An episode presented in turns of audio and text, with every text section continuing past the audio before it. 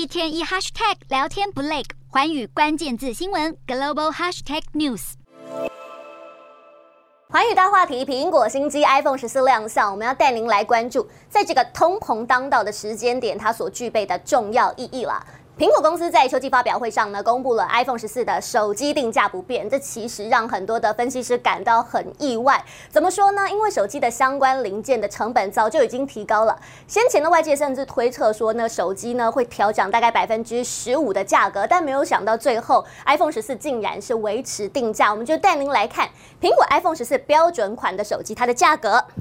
从七百九十九美元起跳，iPhone 十四豪华版的 Pro Max 从一千零九十九美金起跳。在手机业界来说了，iPhone 的定价虽然是最高的，但是根据调查，截至今年的上半年，我们来看到。苹果总共卖出的是一亿六百万只的 iPhone，比起去年的同期，它成长了百分之八。那也由于呢，美国正处于四十年来最严重的通膨，所以大家也推测了，消费者通常我们都会紧缩非必要的生活支出，也因此呢，下半年智慧型手机的销售量就会成为市场的观察重点之一了。也因此，苹果 iPhone 十四在全球果粉的眼里，它可能只是说你期盼了五年第一支没有刘海、真正实现全荧幕的。手机，但是在电子业者的手里，它却是二零二二年呢抵抗经济颓势的救援投手。那究竟苹果具有什么样的优势？我们以下三点分析就带您来了解。透过图卡，我们来看到，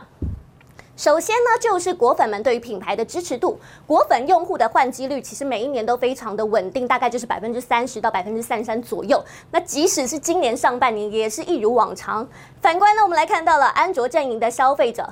换机率呢，从三年前的高峰百分之四十，到今年只剩下二字头了。那再来呢，就是这个华为了，就是苹果过去最大的竞争对手华为的陨落。华为呢，在手机市场的市占率过去一度高达了全球的第二。不过在二零一九年，它被美国政府制裁，没有办法取得了五 G 晶片之后，过去两年它所遗留下来，每一年高达二点四亿只这样子的销售大饼，就不断的在被瓜分。这让苹果在全球手机的市占排名就从了第三晋升到第二，在中国市场的市占率呢，从五哥变三哥了，从百分之九变成百分之二十，去年就是这样一度冲破了两成。最后呢，则是因为说在 M 型化的手机市场里面，我们来看到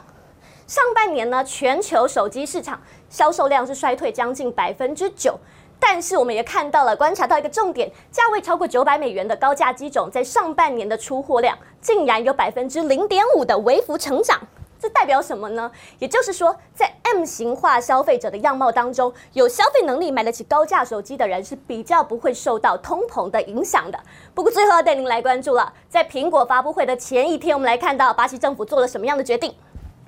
巴西政府呢，决定。让这个暂停苹果在当地销售不附充电器的 iPhone，甚至还寄出罚锾了，处以大约两百三十八万美元的罚金。他们认为说，苹果公司你不付这个充电器的话，这样的做法是损害了消费者的权益。虽然苹果说了这是基于环保的考量，所以不提供，但是其实外界也推测了，苹果只是想借此降低手机的制造成本。而对于巴西政府所寄出来的制裁跟指控，苹果说会提出上诉。日韩焦点全面掌握，东亚局势全球关注。我是主播刘以晴，全新节目《寰宇看东亚》，锁定每周四晚间九点，寰宇新闻 MOD 五零一中加八五开破二二二，以及晚间十点，寰宇新闻 YouTube 频道播出。